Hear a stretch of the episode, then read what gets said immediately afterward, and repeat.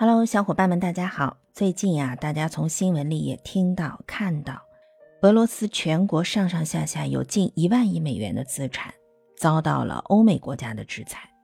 要知道，这一万亿美金要么是俄罗斯国家的钱，要么是俄罗斯公民个人的钱，就因为存在欧美国家，就被堂而皇之的劫走了。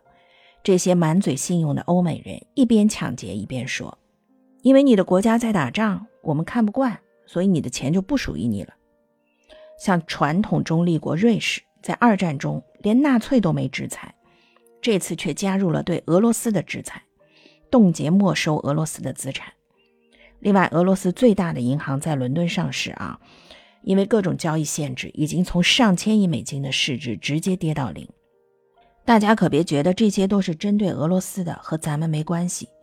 要知道，俄罗斯确实是美国的压制和对抗的对象，没错。但现在中国也是美国的战略压制对象啊！这些针对俄罗斯的打击和制裁，也在警醒着我们。比方说，你如果有笔钱存在国外，准备给孩子留学用的，你选了欧美最有信誉的银行，突然有一天银行告诉你：“抱歉啊，因为你的国家在打仗，我们看不惯，所以你的钱不属于你了。”你作何感想？再比方说啊，你如果辛苦创业，有了一家做新能源车的企业，然后在海外上市了，突然有一天股票交易所告诉你，抱歉啊，因为你的国家在打仗，我们看不惯，所以你的公司被强制退市了，你又作何感想？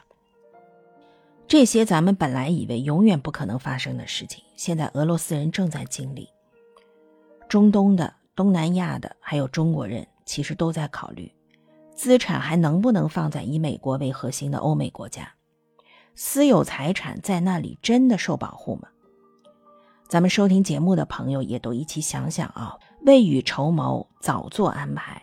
海外的房子、海外的存款、海外的基金、海外的股票，我们都重新梳理梳理。